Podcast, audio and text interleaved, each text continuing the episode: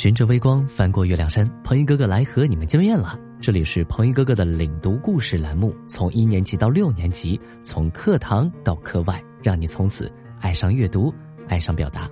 拿好书本，我们开始。同学们，今天是森林年历春一月，林中异事，新春降生的第一只蛋。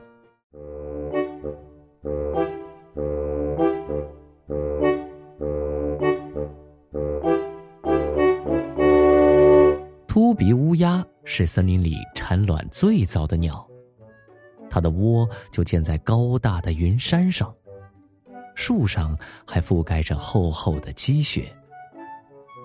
乌鸦妈妈长时间窝在窝巢里，因为它们怕蛋被冻坏了，怕小乌鸦被冻死，食物只能由乌鸦爸爸送给它们吃。积雪还覆盖着田野。兔妈妈就生下了一窝兔宝宝。兔宝宝一出生就睁开了眼睛，它们身上裹着一件厚软暖和的小皮袄。它们一落地就能跑跳，经常在吃饱了之后四散开去。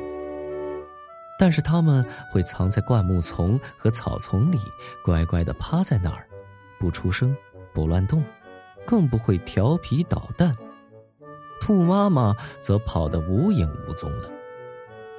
一天，两天，三天，兔妈妈只知在野地里蹦跳，早已经忘记了孩子们。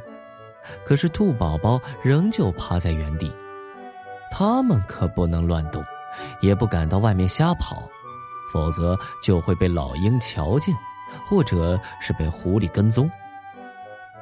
兔妈妈终于从远方跑来了。不对，她不是兔宝宝们的妈妈，这只是一位过路的陌生兔阿姨。但是饥饿的兔宝宝实在没有办法，就跑到对方跟前，吱吱的央求：“喂喂我们吧。”好吧，好吧，那就过来吃吧。大方的兔阿姨喂饱了兔宝宝们，又跑开了。兔宝宝再次回到灌木丛里，老老实实的趴着。他们的亲妈妈此时不知道在什么地方喂着谁家的兔宝宝呢？原来，兔妈妈们已经约好了，所有的兔宝宝都是大家的孩子。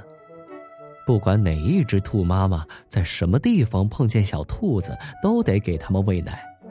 不管是自己的孩子还是别人的孩子，兔妈妈都一视同仁。你们以为兔宝宝离开了父母的抚养，生活就会很艰难吗？才不是这回事呢！兔宝宝身上裹着厚暖的皮袄，兔妈妈的奶水又浓甜味美，它们只要吃一顿就可以撑上好多天呢。出生后八九天兔宝宝就能吃草了。